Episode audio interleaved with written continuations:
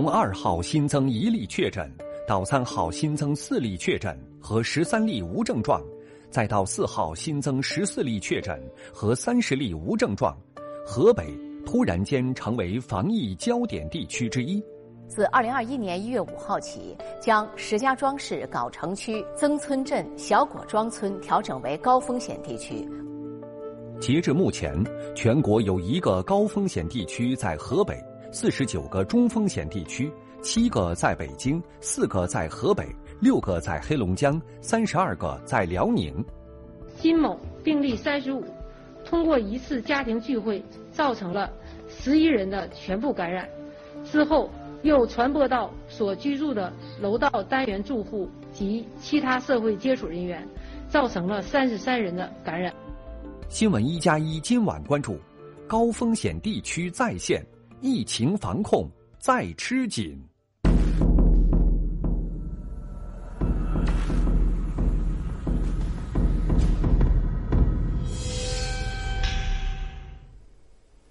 观众朋友，晚上好，欢迎走进正在直播的新闻一加一。相信今天大家很多人的手机的新闻推送打开以后，都会被一条标题带有着高风险地区再现这样的新闻，让自己的神经开始紧绷起来。所以今天我们的节目要继续来聚焦目前在一些地方出现的散发疫情。所以我们要回头来看，虽然元旦这样的一个节日已经离我们越来越远了，但是。在这样一段时间，很多人在疫情防控的压力之下过得并不轻松。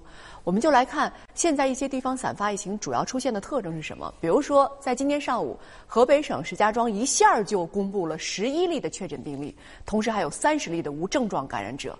在那儿地区，应该说那儿的疫情的防控的形势陡然之间严峻了起来。这样，我们先来梳理一下，现在在我们国家整体的这个新发的散发的病例点都有哪些？我们看到这一段时间，在进入到二零二零年之后，依然还有一些城市有了新增的散发疫情，比如说石家庄、邢台、沈阳、大连、顺义，还有黑河。那应该说，这六个地区都有散发的疫情，而且都有发展。而最最重要的是，现在我们捋一下全国。到目前为止，是一个高风险地区，四十九个中风险地区。这意味着什么呢？意味着单单就从这些数字来看，我们都知道，眼下以及未来的相当长一段时间之内，可能我们都会面临着非常严峻的疫情防控的挑战。那这一轮的散发疫情的特点到底是什么？在眼下，我们需要重点抓住防疫的哪些手段？有哪些手段我们需要加强版呢？在未来还有哪些严峻挑战在等待着我们呢？今天我们的节目将会继续来邀请中国疾控中心副主任、中国疾控中心的副主任冯子健先生来为我们来解读。当然，在连线他之前，我们要先来聚焦一下目前确诊病例陡增的河北省石家庄。今天，河北省卫健委发布消息，昨天河北新增一例新冠肺炎确诊病例。一月三号零到二十四时，河北省新增报告四例本地新型冠状病毒肺炎确诊病例。一月四号的零至二十四时，河北省新增十四例本地新型冠状病毒肺炎确诊病例。二零二一年一月二号至四号，河北省累计新增十九例本地新冠肺炎确诊病例。从河北省卫健委的通报来看，石家庄市的十四例病例多集中在藁城区曾村镇小果庄村，有十例；另外四例集中在附近的刘家佐村。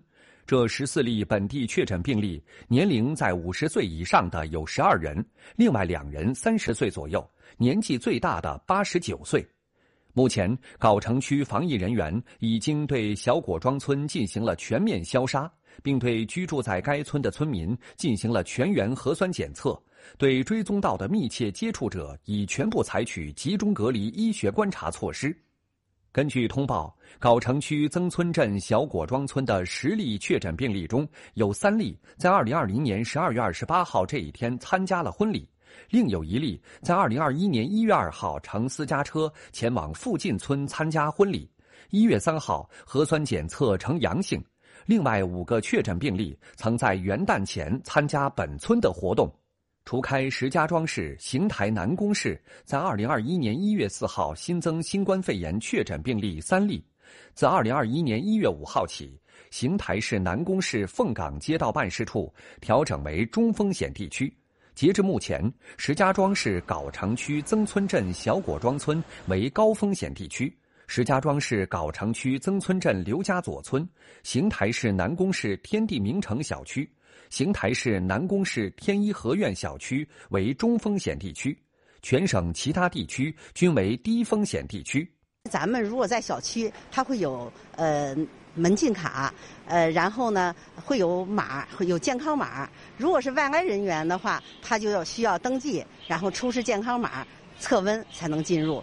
呃，登记的内容主要是住址、姓名、来访的内容。今天，河北秦皇岛全市幼儿园开始放假，未接到通知一律不得开学。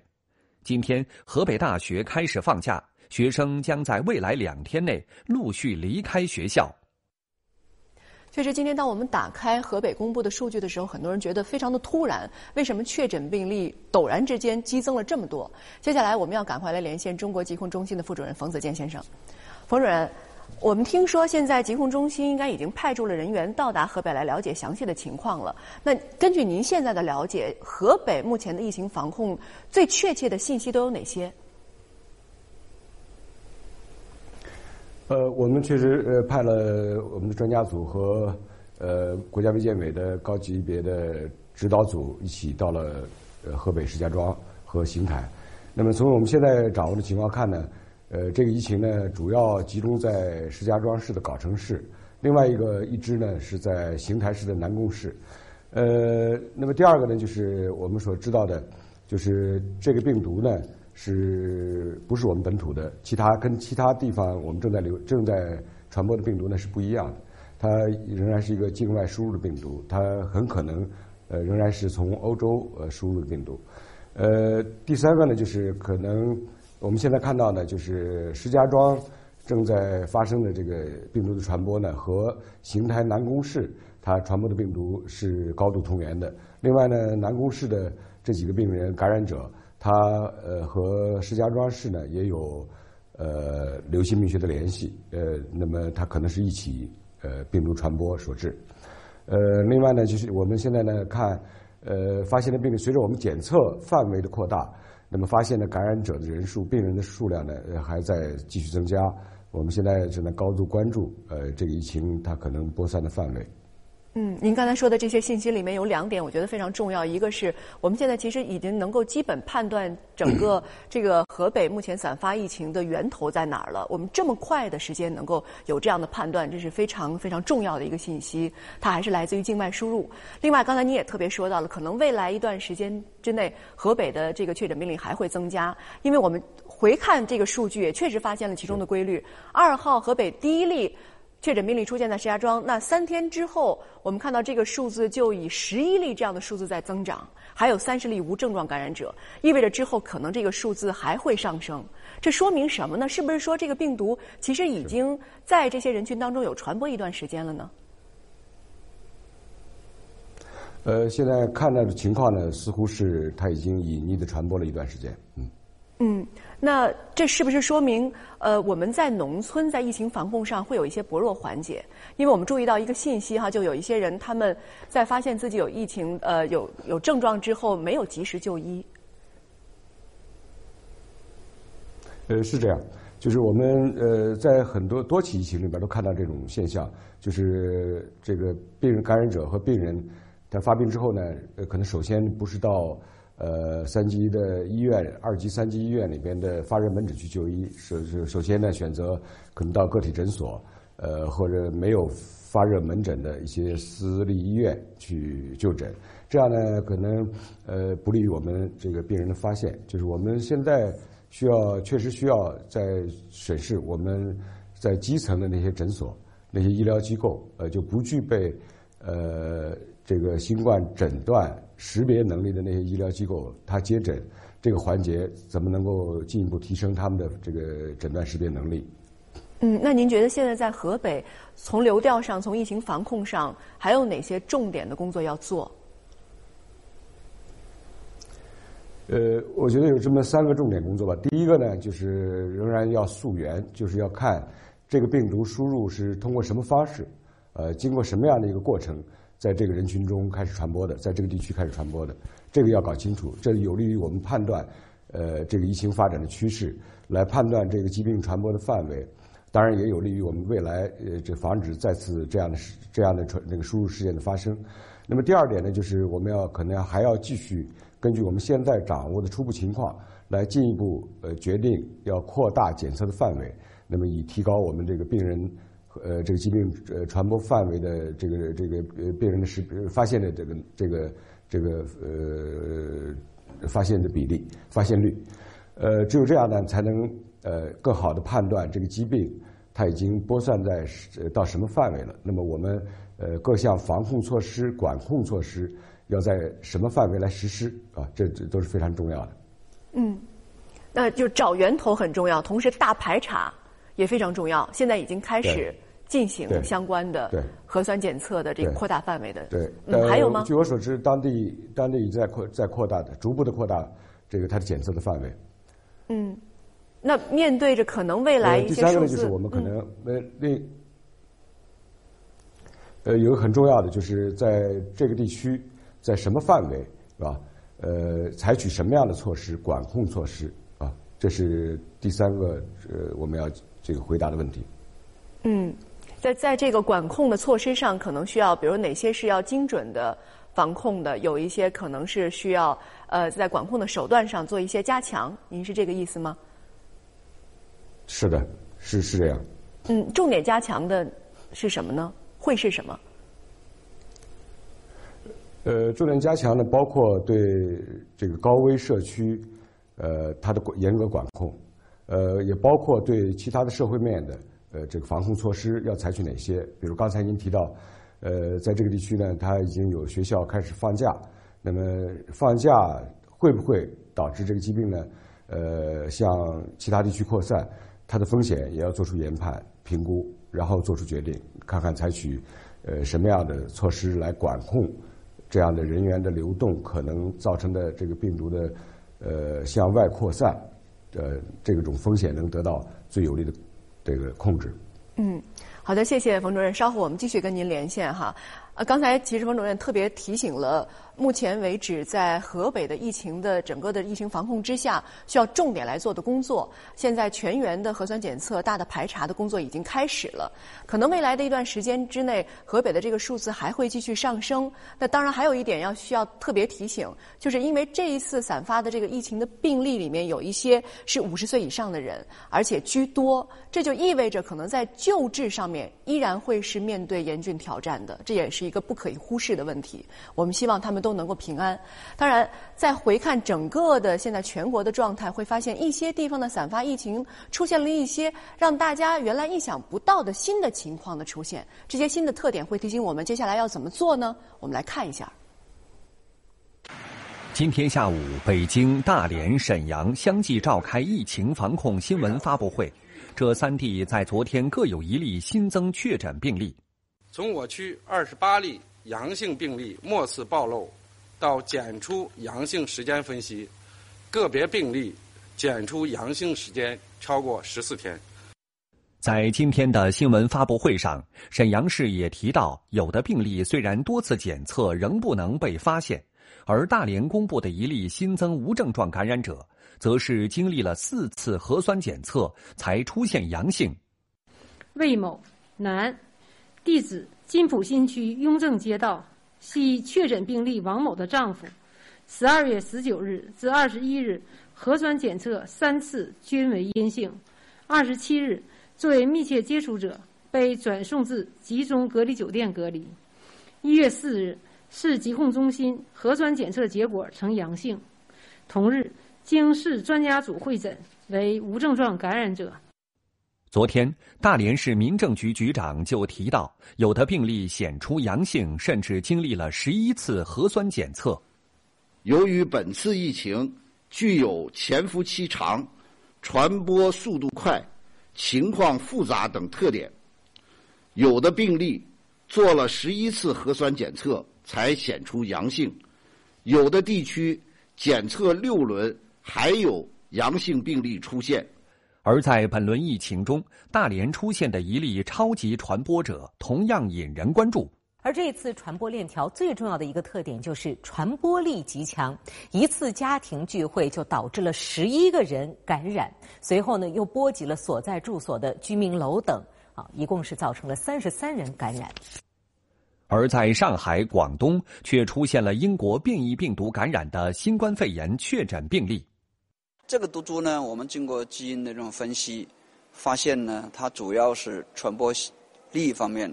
发生了一些改变，变得更强一些。但是呢，在临床方面，包括在临床症状，呃，包括它致死率，以及它的一些毒力方面呢，都没有发现，也它跟以往有什么大的变化。除了人的感染，近期多地还发现部分汽车零部件外包装标本核酸检测结果呈阳性。河北沧州发布消息，一汽车零部件的外包装也检测出阳性。目前现存产品已全部封存，相关接触人员已全部实行隔离观察。刚才我们用短片的方式来整个梳理了一下这一轮新的散发病例的一些特点。那针对这些特点，我们要赶快来请教一下中国疾控中心的副主任冯子健先生。冯主任，您看，刚才我们特别说到，无论是北京、沈阳还是大连，哈，都出现了有一些病例，他们是经过了很多轮的核酸检测，最终呈阳性。这说明什么呢？是说明这个病毒的潜藏性更强了吗？潜伏期更久了吗？呃，这首先呢，是因为呃，我们对这个管控的人群，对密切接触者，呃，实施了多次的反复的检测，呃，是显得呢。是经过多次检测才阳性，那么呃，这个也有这样的情况，当然就是少量的病人和感染者呢，呃，他的潜伏期呢会超过我们原来大家都熟知的这个十四天，但这个比例是很小的。那么最近一个时期呢，我们确实看到了呃有几例呃在经过十四天隔离之后入境的人员，隔离解除隔离之后，那么又检测出阳性，并且发现他。导致了进一步的传播，呃，这样的这个少数的个案。那么这种情况呢，它的情呃，它的原因呢，可能也是多样的。那么目前呢，我们还在做呃进一步的分析。它有可能呢是刚才您说的，是超长潜伏期，就是它的潜伏期呢超过了十四天。那么也有可能是我们呃所采用的检测方法、检测试剂它的敏敏感性不够。呃，也可能呢是它在隔离。这个期间，呃，在隔离环境里边受到了感染，这样的话呢，他的潜呃那个呃解除隔离之后，他才发生那个呃检检出阳性，并造成了进一步传播。那么我们现在呢，也在就每一个环节啊，这个每一种原因做进一步的分析和评估。那么为为此呢，我们呃要下一步要采取什么样的这个措施来提高这个发现率、检出率，呃，防止。这个经过隔离之后的这个这样的人员，呃，他把这个病毒呢造成进一步传播，这种措施呢，我们都在正在研究。嗯，所以我们也看到这两天好像一些地区已经调整了，就是入境人员他的隔离时间从十四天调整为了二十一天，又加了七天，可能这其中也是我们重点要应对的一些关键的环节，是吗？是的，是的，呃，不，呃，一些地方呢。呃，根据他们呃的一些情况做出了一些反应，呃，就是在原来十四天的基础上，又增加了一些，延长了这个呃有七天的，有或者是或短或或短或长的这样的这个居家的或者集中的医学观察的这个时间，呃，也是为了防止最大限度的防止发生呃解除隔离之后在社区在家庭造成的进一步传播，呃，但是呃我们要知道呢，就是呃。所谓的长潜伏期，呃，我们隔离十四天以后导致传播，占我们整个呃入境人员呃解除隔离的人员呃里边呢占的比例是非常低的。那么我们下一步如何来调整我们对入境人员落地的呃检疫隔离的措施？它的时间如何来确定更恰当啊？呃，我们还在在做进一步的评估。嗯。对于入境人员，我们的防控可能需要升级版。那说到入境人员，可能也会想到，呃，两周之前我跟您连线的时候，特别问到那个问题，就是英国的变异病毒在我们国家到底有没有出现？您当时说还没有，但是今天我们看到，呃，各地所公布的一些病例里面，像广州、山东和上海这三例都确定是英国的变异病毒所感染的确诊病例。那这是不是说明我们现在在这方面，嗯，已经比较严峻了呢？呃，随着这个英国的这个呃新的变异病毒呢，在英国和其他地区它的传播和扩散，那么它输入我们国家的这种机会就会越来越多。那么今后呢，我们在入境人员里边，包括可能的污染的货物里边，捡到这个病毒的几率会大大增加。那么，甚至有可能发生，呃，进入我们国家之后呢，呃，造成这个局部的呃传播的可能性也存也是存在的。在这方面呢，我们会加强监测，加强管控。嗯，那说到呃，我们各地的散发病例里面有一个问题想问您，就是大连出现那个超级传播者，一个人传染了十一个人，这个需要担心吗？这提醒我们什么？呃，这个是这样，就是新冠。呃，这个疾病呢，从发呃呃从去年年底发现到现在一年的时间，其实国国际上已经对它有一个非常呃清楚的认识，就是这个疾病特别容易造这个形成这种超级传播现象。呃，就是呃有国国际上有这样一个认识，就是呃大概呢呃这个病这个感染者里边有相当高比例的人他并不传播，呃那个不会造成二代病例。呃，但是有少部分人呢会传呃这个小于那个 R 零的那个数值的这样的二代病例，那么有百分之十左右的感染者或者病人，他会传播呃超过这个基本传播数，就那个三以上的就超过三个他的二代病例，呃这样呢就是构成了这个超级传播现象，呃这是新冠的一个非常重要的一个特征。所以我们在各地的疫情控制的过程中，发现超级传播现象或者超级传播者，这并不奇怪。嗯。呃，超超级传播者的发生呢，呃，它有很多一些呃非常重要的特征。这往往呢跟这个病人啊，他的一些身身体，呃，他的一些这个疾病的状态有关系。我们看到呢，就是对病人而言呢，就往往是那些患了病以后，他对疾病的耐受。程度比较大的，又病情呢相对比较重的这样的人呢，呃，他没有被收治住院。嗯，冯主任，最后的三十秒钟，我特别想问您一个大家特别关心的问题：三十秒钟，就是对于汽车零部件这样的物的传染有什么？这种新的动向说明了什么？这并不是一个新的动向，因为这个物品被病人污染。呃，是一个非常常见的现象。我们国内最近一个时期所经历的，不管是冷冻产品，还是普通的货物，还是交通工具的这个被污染，这种现象呢，我们已经发生发现多次了。那只不过在这个谢谢谢谢冯主任今天接受了我们的采访。确实，面对着这样的一个疫情远没有结束的时刻，任何人都不能够掉以轻心。